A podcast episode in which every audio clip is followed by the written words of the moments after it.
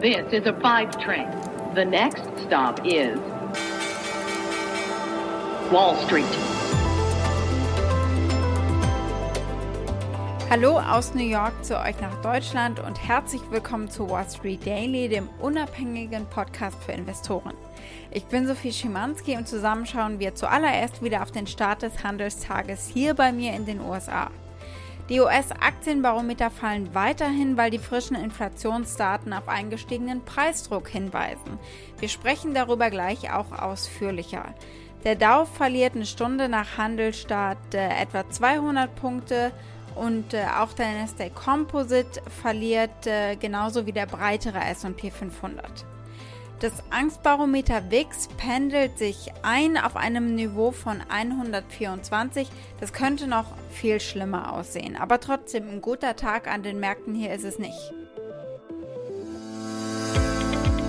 Es ist im Moment schon sehr hektisch, der Markt ist sehr nervös. Wenn wirklich die kleinsten Störfeuer auch für Abverkäufe sorgen. Man blickt auf die Verbraucherpreise, die nun zeigen ein bisschen, ob die Nervosität berechtigt ist, ja oder nein. Steigende Inflation bekämpft man in der Regel am besten mit steigenden Zinsen und das wäre momentan Gift für die Aktienmärkte. Aber dem Aktienmarkt auf jeden Fall treu bleiben, denn er bietet für jeden etwas, wie früher beim Kaufhof, als man sagte, der Kaufhof bietet tausendfach alles unter einem Dach.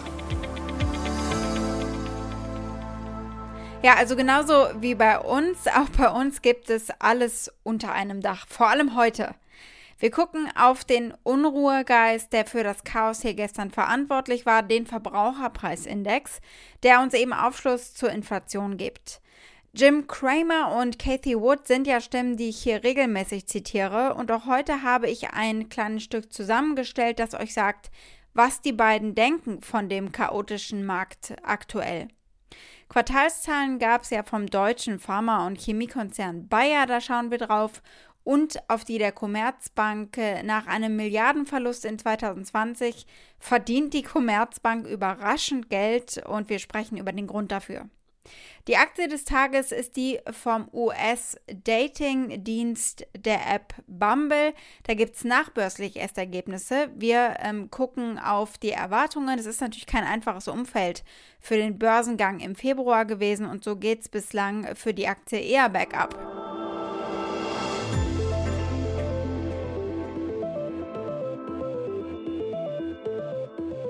Wir schauen uns also mal das Schreckgespenst oder zumindest den Unruhegeist an, ähm, der die Märkte gestern so gegruselt hat. Den CPI, das Inflationsbarometer, den Konsumentenpreisindex, wie immer man es auch nennen will. Und ja, das kam ziemlich gruselig daher vorbörslich, wenn auch natürlich äh, sicher vorhersehbar.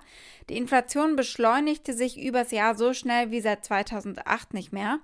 Der Verbraucherpreisindex stieg gegenüber dem Vorjahr um 4,2 Prozent, verglichen mit äh, einer Schätzung von Dow Jones äh, für 3,6 Prozent.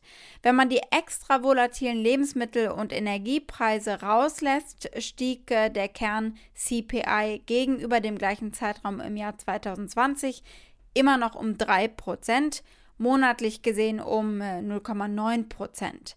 Die jeweiligen Schätzungen betrugen äh, sehr viel weniger, für den Monat gesehen auch nur 0,3 Prozent. Die Tech-Aktien, die diese Woche und diesen Monat insgesamt äh, schon unter Druck standen, fielen am Mittwoch erneut ab. Die Aktien von Alphabet, Microsoft, Netflix, Facebook und Apple notierten alle im roten Bereich. Aber zyklische Werte fallen eben auch. Äh, wir versuchen Erklärungen dafür zu finden dieser Tage, warum der Markt nicht funktioniert oder warum die Anleger rein und raus rotieren aus äh, verschiedenen Sektoren dieser Tage aber weder Wachstumswerte noch Value-Werte besonders ansprechend scheinen.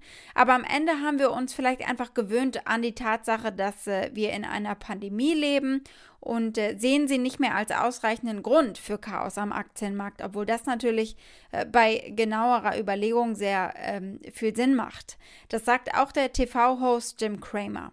We keep acting like this is a usual time. This is anything but usual. I mean, think about it. We're living in the shadow of a pandemic. Only about 35% of the country's been fully vaccinated. We celebrate the fact that fewer than 40,000 people caught COVID in America yesterday. That's still really bad. If we had seen a number like that during the first wave of infections, we'd still be in lockdown. When we saw numbers like that at the end of September, we were in panic mode. The truth is, we just got used to the pandemic, and of course, there are far fewer deaths because there's more ways to treat the virus. Plus, we've got the hope of herd immunity as more people get the vaccine.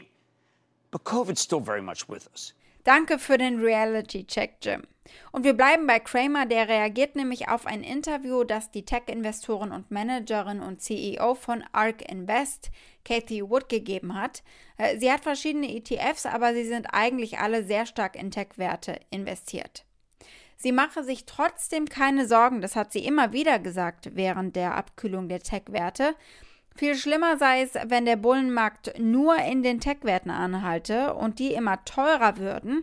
Nein, ein sich ausweitender, breit aufgestellter Bullenmarkt sei durchaus wünschenswert, das sagt sie tapfer mit ihren ETFs 30% im Minus. I love this setup. The last time I was on, I think I said that this rotation was good news because it meant the bull market was broadening out, it was strengthening. And the worst thing that could have happened to us is to have the market narrowly focus on just our ilk of stock, the innovation space. Instead, it has broadened out our point of view, five year time horizon. Nothing has changed except the price. Nothing has changed except the price. Am Schluss habt ihr hier einen sehr stillen und einen sehr ungläubigen Kramer gehört. Nichts habe sich verändert, außer der Preis, murmelt er also. Aber er hat sich gefasst und sagt dann, diese Ansage von Wood erinnert ihn an einen Trainer in der Halbzeit, dessen Team haushoch verliert. Und er sagt, jetzt haben wir sie genau da, wo wir sie haben wollten, das andere Team. I thought about a head coach uh, for a Southern NFL team. At halftime, was down 21 to nothing. And he started his speech to his team saying, We've got them just where we want them. And I remember saying, Why did you say that? He says, I don't know. It's like the most stupid thing you could say. well, when you're down 30% and others are up, um, I guess you got them just where you want them, David. Well, it does give you an opportunity to buy even more. Yeah, oh yeah. if yeah. you believe, a lot. as she She believes. probably buys the trade desk today. That, Er und der Moderator gehen also davon aus, äh, Kathy Wood kauft jetzt nur noch mehr. Gestern zum Beispiel kaufte sie Zoom, Spotify, Netflix und Palantir. Das kann man ihrem Trading Sheet entnehmen. Und äh, damit macht sie es eigentlich genau wie Warren Buffett. Be greedy when others are fearful. Also kaufen, wenn andere eben weglaufen aus Furcht. Nur, dass Buffett bis auf Apple vielleicht etwas konservativere Werte hält als Wood, die auf Bitcoin und äh, Tesla schwört.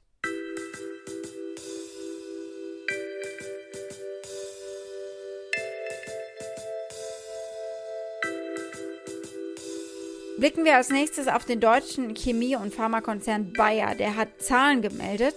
Äh, Bayer kennt man hier in den USA vor allem natürlich auch als die, die Monsanto gekauft haben. Und dem entwuchsen natürlich viele Probleme für das Unternehmen und die Anleger. In den Vereinigten Staaten haben über 100.000 Menschen Monsanto verklagt, weil sie sagen, Glyphosat in Monsantos Unkrautbekämpfungsmittel Roundup hat ihren Krebs verursacht.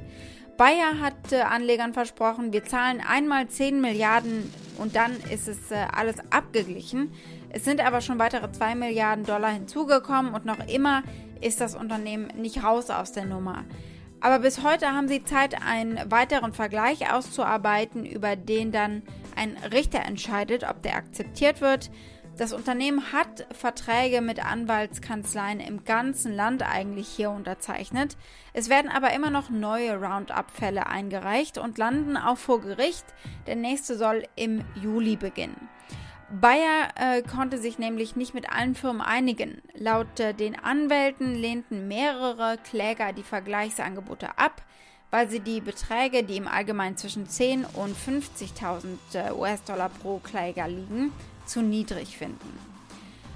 Eine Anwaltskanzlei, zum Beispiel aus San Diego, vertritt alleine in Missouri rund 400 Roundup-Fälle und in Kalifornien etwa 70. Und bis diese Streitigkeiten nicht alle geklärt sind, bleibt die Aktie natürlich ein heißes Eisen. Bayer bought Monsanto in mid 2018 for $63 billion. It continues to insist the herbicide is safe when used as directed, but with share prices sliding almost 40% since the acquisition, the purchase came at a higher than expected cost. Mal zu den Ergebnissen insgesamt. Die hörten sich eigentlich sehr gut an. Der Umsatz stieg um 2,8 Prozent auf über 12 Milliarden Euro. Das EBITDA vor Sondereinflüssen ging im Vergleich zum ersten Quartal 2020 aber um 6,2 Prozent zurück. Unterm Strich erzielte Bayer ein bereinigtes Konzernergebnis je Aktie von 2,59 Euro und damit haben die Leverkusener die Erwartungen der Analysten übertroffen.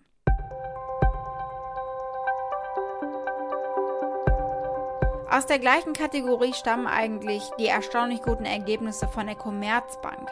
Das Kreditinstitut gab am Mittwoch bekannt, dass sie einen Quartalsgewinn von 133 Millionen Euro erzielt haben. Demgegenüber steht ein Verlust von 290 Millionen Euro etwa im Vorjahr.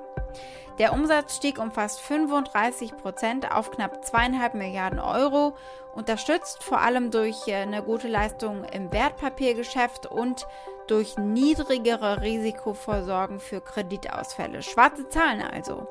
Analysten hatten rote Zahlen erwartet, einen vierteljährlichen Verlust von 131 Millionen Euro bei einem Umsatz von 2,3 Milliarden Euro. Die Commerzbank hat ihre Umsatzaussichten für das Jahr auch verbessert, in ähm, die Zukunft blickend. Die Bank erwartet ein leichtes Umsatzwachstum in diesem Jahr, nachdem sie eigentlich einen leichten Rückgang erwartet hatten. Die Betriebsergebnisse werden positiv sein, sagen sie. Für das kommende Jahr erwartet die Bank außerdem Kosten in Höhe von rund 6,5 Milliarden Euro, während die Rückstellungen voraussichtlich bis zu 1 Milliarde Euro betragen werden. Die Anleger sind äh, happy gewesen mit der Commerzbank heute. Kommen wir von Inflation und Unkrautbekämpfungsmittel und Banken zu Hummeln. Ich sagte ja, es ist wirklich alles unter einem Dach hier heute bei uns. Die Aktie des Tages ist die von Bumble. Das äh, sind die hinter der relativ neuen Dating-App Bumble, die Singles die Pandemie erleichtern wollte mit virtuellen Dates. 2020 is not the year for love, but it's also the year we can't do without it. It's weird though. We're far away, but the butterflies and the fluttering eyes and the nervous hi, hi, seem to find a way. Are we witnessing the evolution of love? No, we're co creating it. Love will find a way.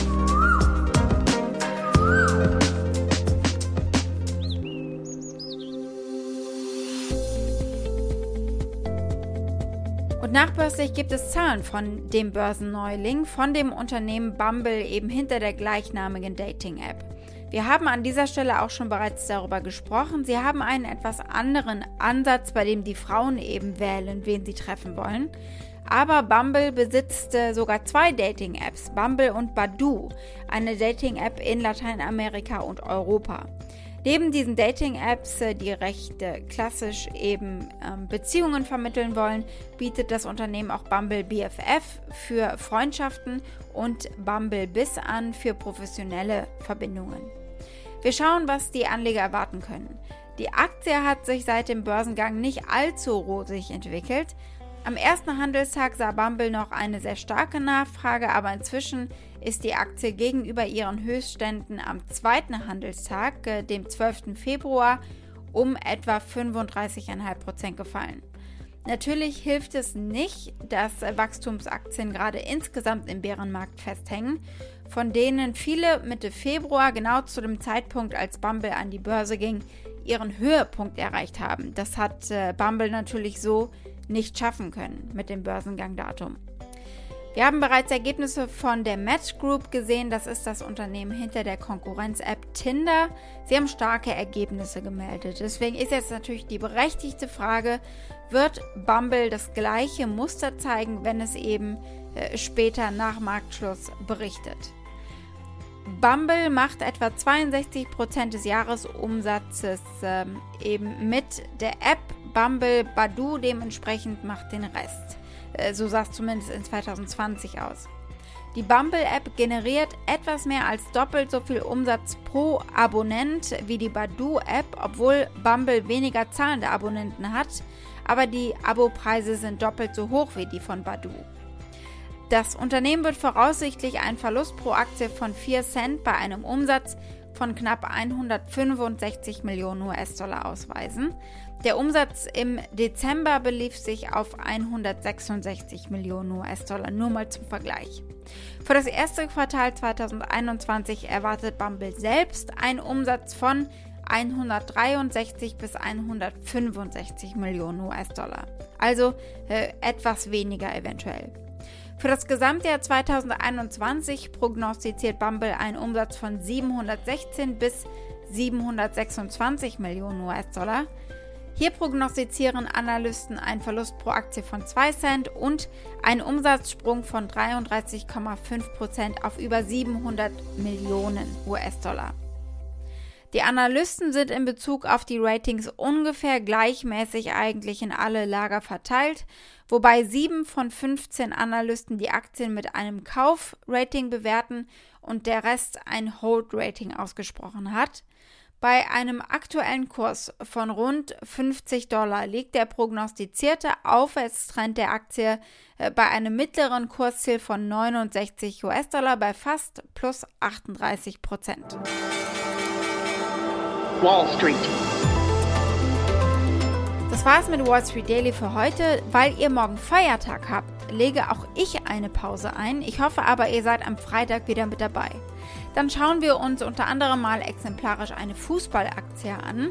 Die Vereine haben ja trotz aller Vorzugsbehandlung ordentlich gelitten. Wir sehen das zum Beispiel an den neuesten Zahlen von Borussia Dortmund, die ja morgen bei euch im DFB-Pokalfinale stehen. Ob sich das lohnt, jetzt in einen solchen Verein zu investieren, klären wir also am Freitag.